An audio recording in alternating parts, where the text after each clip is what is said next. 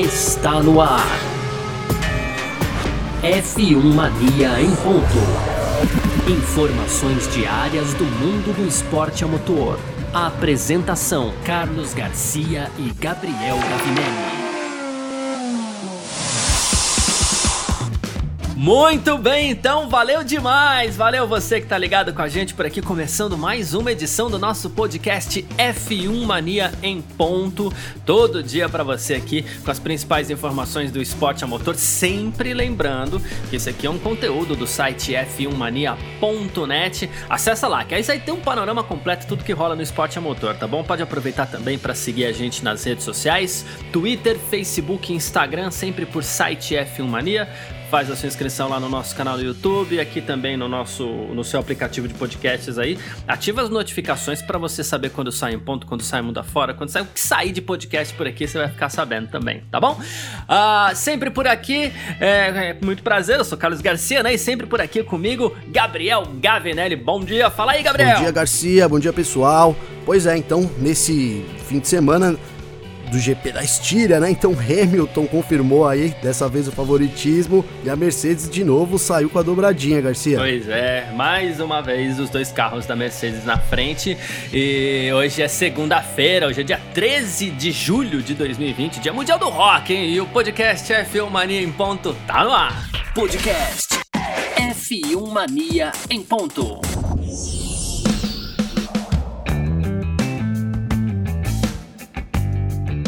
Pois bem, segundo final de semana consecutivo com o Grande Prêmio de Fórmula 1, ainda vai ter um terceiro, né? Semana passada teve o Grande Prêmio da Áustria e nesse final de semana o Grande Prêmio da Estíria, que aconteceu também na Áustria, também no Red Bull Ring, lá em Spielberg.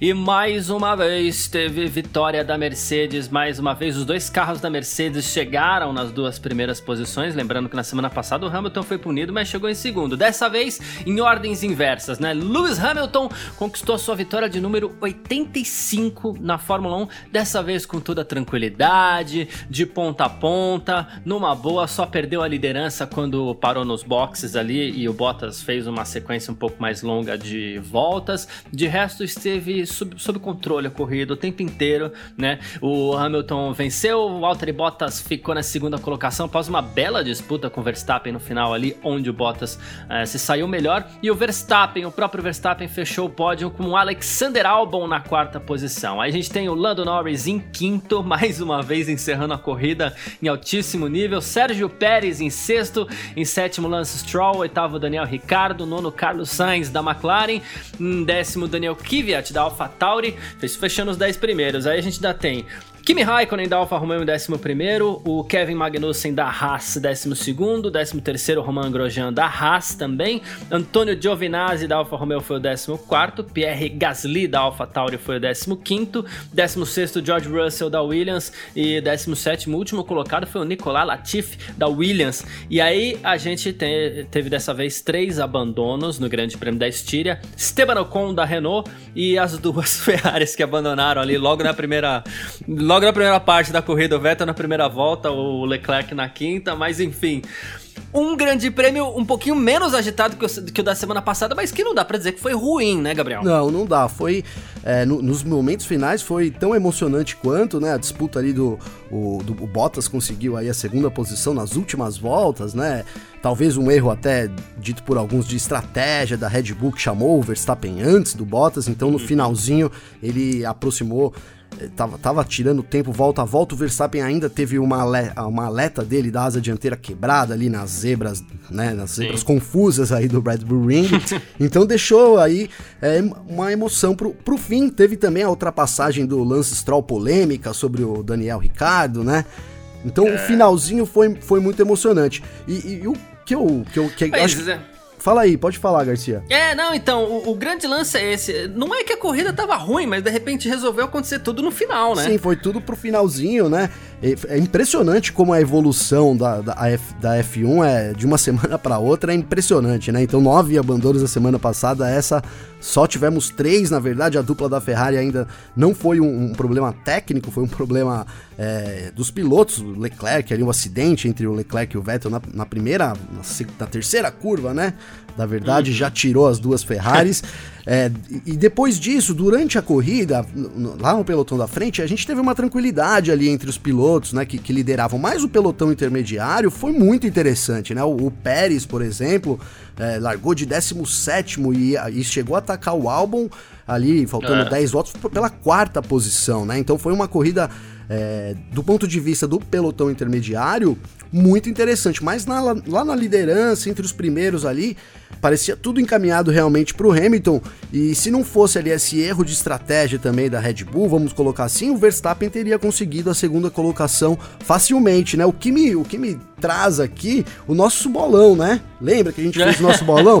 E eu acertei na cabeça, ó. Hamilton, Bottas e Verstappen, hein, Garcia? Pois é, eu apostei no Verstappen e apostei um pouquinho mais no Pérez aqui na segunda colocação, também no Hamilton em terceiro. Na minha visão, é, o que aconteceria? Na minha visão, a Mercedes seria um pouco mais econômica nesse final de semana, tentando exatamente preservar o câmbio. A gente não sabia a extensão, mas a Mercedes dizia que era grave o problema dela de câmbio, que não seria resolvido até o Grande Prêmio da Austrália ou, ou até o Grande Prêmio da Estíria, e no fim das contas, ou os problemas não apareceram, ou dessa vez não foi preciso ficar alardeando. E aqui a gente nota que, que, que, há uma diferença entre a semana passada e essa. Semana passada, os problemas apareceram durante a corrida, então foi preciso alertar os pilotos pelo rádio, assustou todo mundo. Nossa, os caras vão abandonar, vão ter que diminuir o ritmo.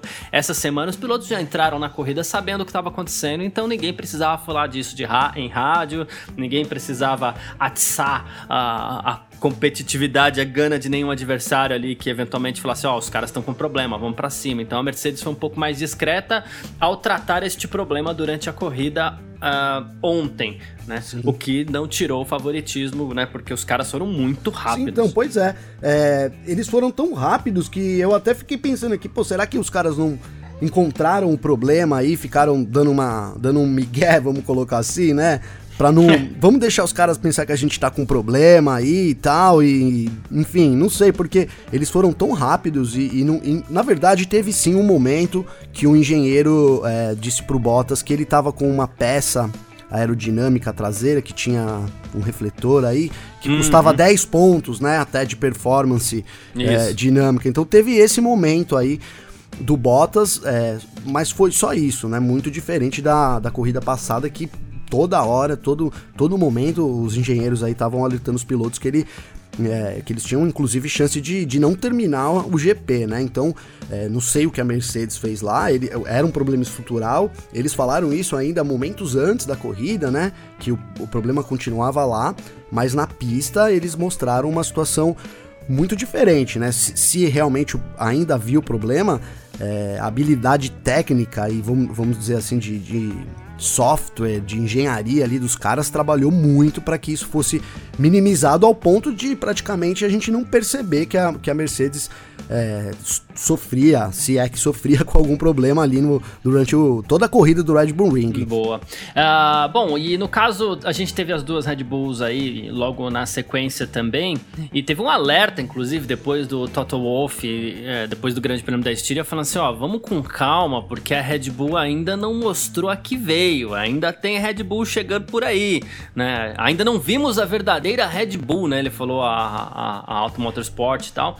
É, então, você acha que vem mais Red Bull por aí em algum momento? Ou é isso mesmo? A Mercedes vai nadar de braçadas como nadou ontem e como sei lá, semana passada também teve um grande domínio da própria Mercedes, né? Cara, sinceramente, eu gostaria muito de acreditar nessas coisas que o Wolf fala, sabe? Mas ele é, não é ele, mas ele é, ele é pessimista, ó, vamos, não sei se pessimista.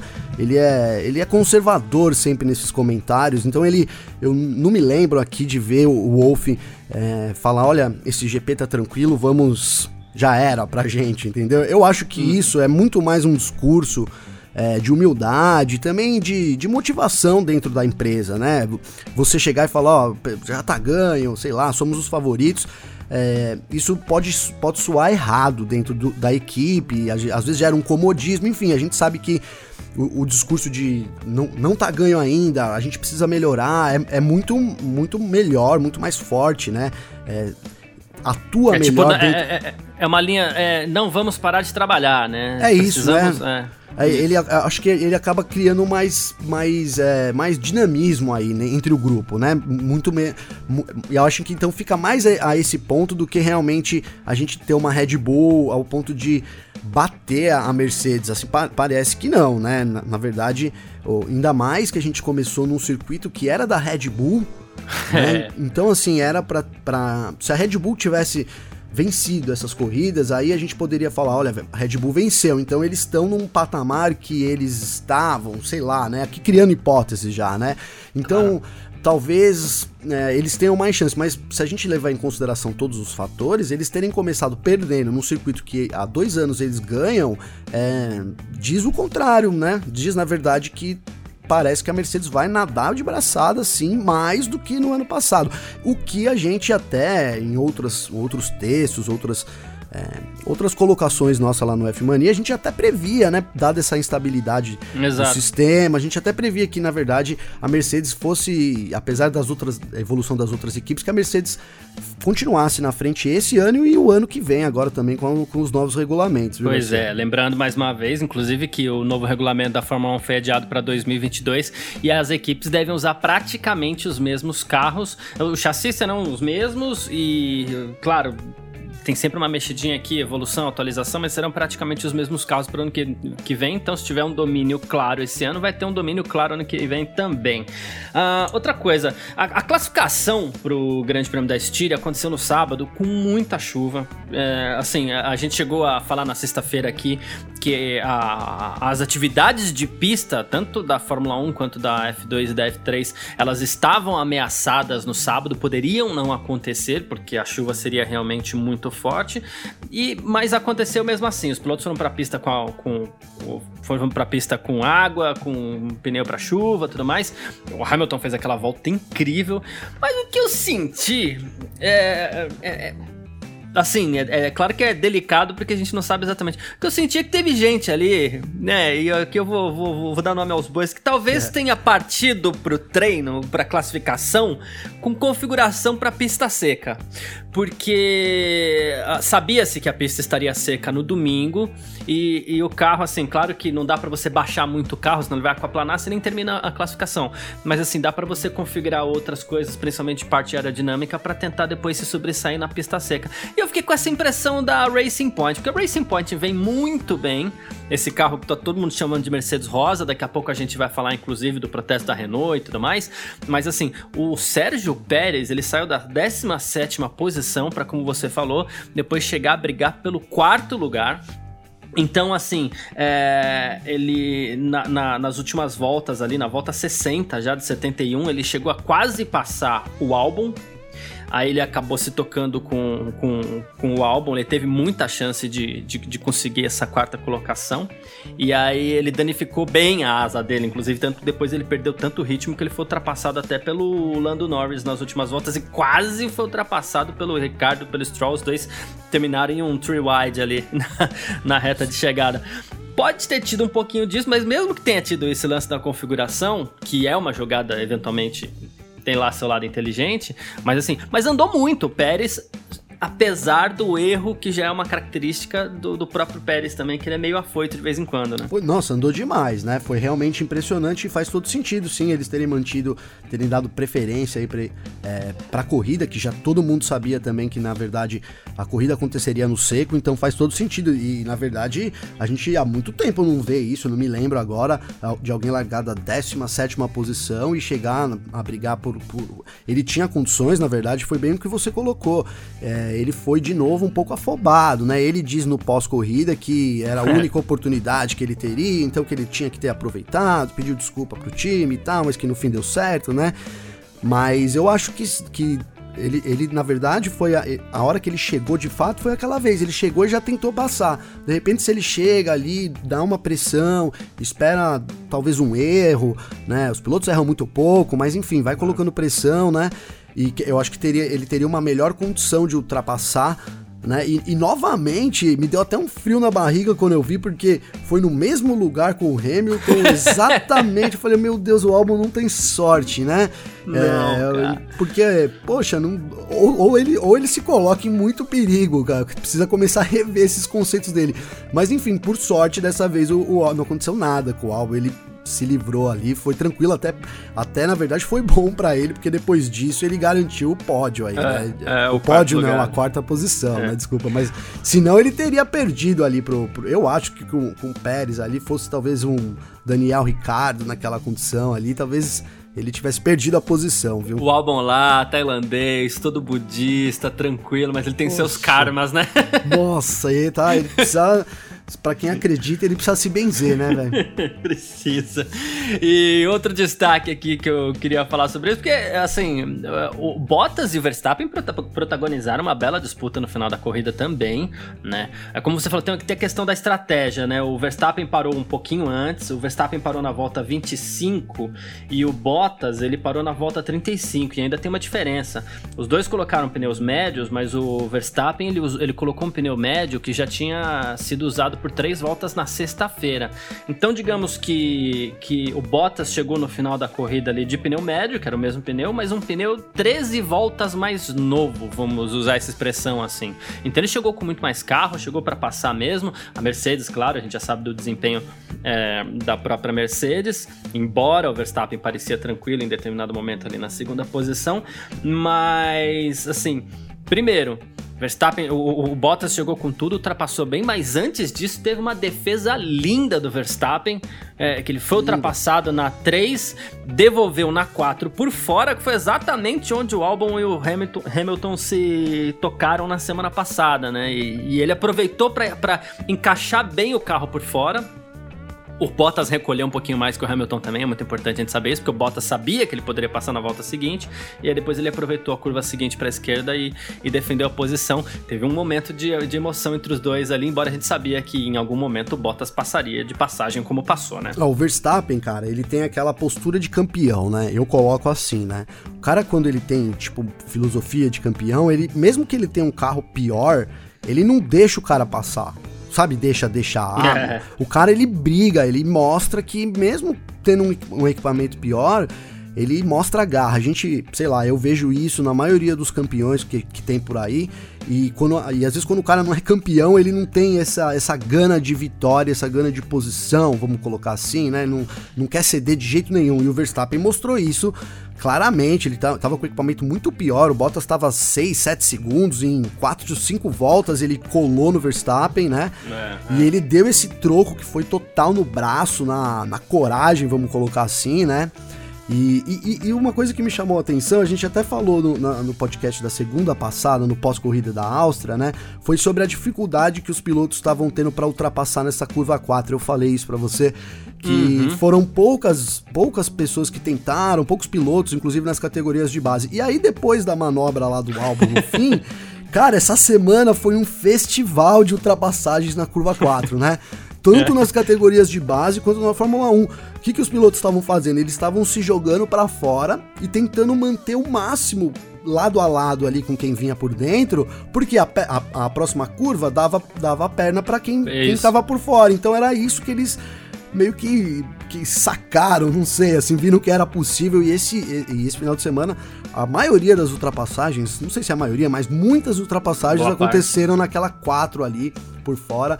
E é sempre uma ultrapassagem muito bonita, né? Eu lembro até agora aqui, já fazendo um adendo sobre ultrapassagens, que o Pérez ultrapassou o Sainz na não foi na 4, foi na 5. Hum, mas foi uma isso. disputa também ali na curva 4. Foi assim, o, é. Né, o Pérez sobrou por fora na 5. E depois ele falou pro rádio: E aí, pessoal, vocês gostaram, dessa? Pô, foi sensacional. Foi, foi sensacional. muito bom. Né, isso é Fórmula 1, né, meu? Isso é Fórmula e tem, 1. E tem, e tem um detalhe em cima disso também, né? Depois da punição do, do, do Hamilton, as defesas ficaram um pouquinho mais prudentes também, né? O Hamilton foi punido semana passada, então quem tá defendendo ali, quem vem por fora da, na, na, na 4, peraí, eu não posso abusar, tenho que deixar espaço, senão vou ser punido. Se até o ex-campeão do mundo foi punido, eu vou ser punido também. Perfeito. Tem esse lado da prudência que, que também acho que o piloto tem que pensar na hora, senão dá, dá, dá ruim. É, eu esqueci o termo jurídico aqui, tava tentando lembrar, mas quando. A jurisprudência. É, isso, abriu jurisprudência, né? Boa. Ah, ficou assim, acertado assim, ó. Meu, pode ir que o cara tem que se defender. A é FIA isso. já puniu, vai punir você. Até rimou, mas assim. É bem aí, foi, foi e, e, deu uma cara diferente na corrida, né? As ultrapassagens ali deu, porque acontecia isso. Às vezes, quando não ultrapassava na 4, sobrava na 5, alguém tinha que é. se virar ali. E às vezes dava até na 6. A gente viu ultrapassagens na 6, né? Pelo, lado a lado, pilotos entrando é. lado a lado na 6. No final ali, o Raikkonen, né? O Raikkonen e o Giovinazzi, foi isso? isso? Teve um finalzinho que foi emocionante teve, também, teve que eles ficaram ali, né? Lado a lado também, é. com o Grosjean, é, na 5, na 6, enfim, foi. O finalzinho, como a gente disse, foi realmente muito bom. Pois é.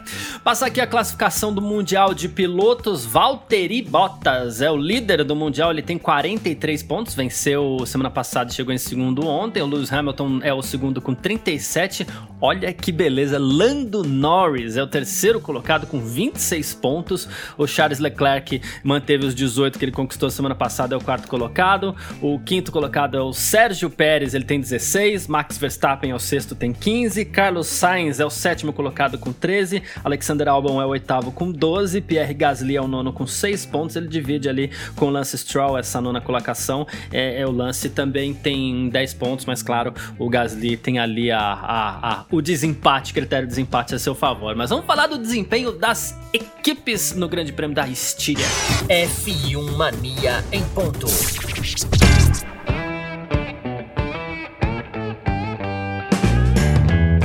Pois bem, vamos falar um pouquinho das equipes, analisar um pouquinho rapidamente então o desempenho equipes, esquecendo pilotos e tudo mais, né? E eu vou começar falando de equipes é, abordando o seguinte aqui, Gabriel. A, a, FIA aceitou um protesto da Renault sobre os freios da Racing Point, né? Teve um protesto oficial contra os dois carros da Racing Point nesse final de semana, né? E eles alegam que os carros da Racing Point são uma cópia muito fiel, mais além do que o regulamento permite do carro da Mercedes do ano passado, né? Ah, então o que acontece? A FIA ficou de, de analisar, eles já recolheram inclusive os dutos de freio dos carros da Racing Point, né? Eles foram apreendidos, vão solicitar à Mercedes também os dutos de freio do carro do ano passado, mas a Racing Point segue com confiante aí que esse protesto será considerado improcedente, é isso? É isso, é isso. É, a Renault, então, na verdade, o carro é muito parecido, né? É, parece realmente uma cópia fidedigna aí do W10, mas eu não acredito que seja, viu, Garcia? Eu acho que os caras, se, ó, se, se for também, que eles sejam punidos e desclassificados, porque, é, claro. É, né, eu acho que na verdade devem ter algumas pequenas alterações que talvez não façam nem tanta diferença lá no fim do projeto, mas mesmo que eles copiaram, acredito que eles tenham copiado com essas pequenas alterações aí para poder valer no regulamento, né? Seria até esportivamente meio lamentável, né? Ó, copiamos, mas vamos mudar isso, isso, isso aqui só para não, né? Pensando no regulamento, né? É, mas o, o, fato é que, que a Renault agora entrou, porque a disputa, a Renault vinha com tudo aí para ser talvez a quarta, quinta força esse ano, tentando. A, ano passado ela foi a quinta, né? Então esse ano ia tentar Isso. buscar uma quarta e pelo visto vai cair para sexta. Né, com, com, a Racing Point, a McLaren tá super forte, né? De novo, foi muito bem. Então ela cairia para sexta posição. Então acho que é, daí a, a, vontade deles de reclamarem. Mas eu acredito que isso seja vai ser julgado improcedente Dito isso que eu falei, é possível que a cópia é, não seja tão assim, né, em, em termos que caracterize aí uma, uma, violação da propriedade intelectual, que até foi, foi isso que a Renault colocou, é, basic, é vinculado muito com os dutos de freios, né? Eles notaram Sim. ali muita semelhança nos dutos de freio também das, da, do W10 e do RP20. Mas vamos aguardar. Na verdade, eu acredito que a, a FIA e principalmente a Renault, a, Racing Point tenham, tenham pensado nisso, né? A Racing Point tenha pensado nesses, nesse regulamento na hora de alterar ali o projeto para que ele fosse pare, é, parecido, mas não igual, digamos é, assim, né? É, parecido, é, mas não é igual.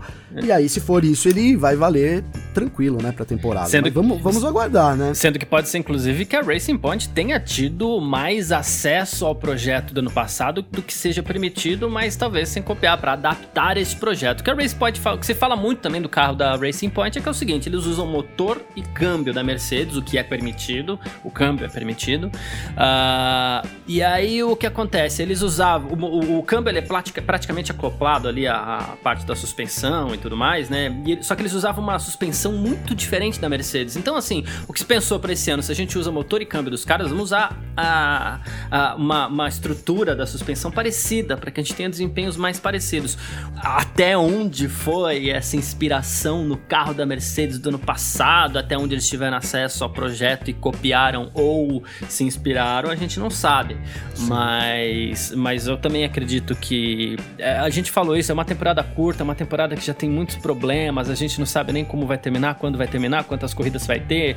Então, a, talvez a, a, a FIA não vai querer se meter com esse tipo de problema que vai trazer uma imagem ainda mais complicada para uma Fórmula 1 que está tentando ali vender a imagem da categoria que segue protocolos e gera entretenimento no momento de pandemia e por aí vai, essa coisa toda, né? Também, também concordo, foi ótima é. análise aí desse ponto de vista. É. Uh, e a Ferrari, hein, cara? Puta, Ferrari... Eu, eu, desculpa ter o palavrão, mas que coisa a Ferrari, hein, Garcia? Assim, primeiro que, que uh, andou para trás, né, do final de semana para esse, a Ferrari andou completamente para trás. Foi pior do que, do que na semana passada, quando deveria ter melhorado. É, e aí. Uh, Bom, dá para falar isso porque ele próprio admitiu. Aí o Leclerc fez aquela lambança na primeira volta. Ele acertou o Vettel na curva 3, onde não vou dizer que não havia espaço, mas havia muito, muito pouco espaço para ele, então foi uma manobra completamente desnecessária.